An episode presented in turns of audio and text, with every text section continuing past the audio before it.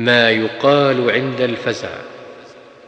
لا إله إلا الله.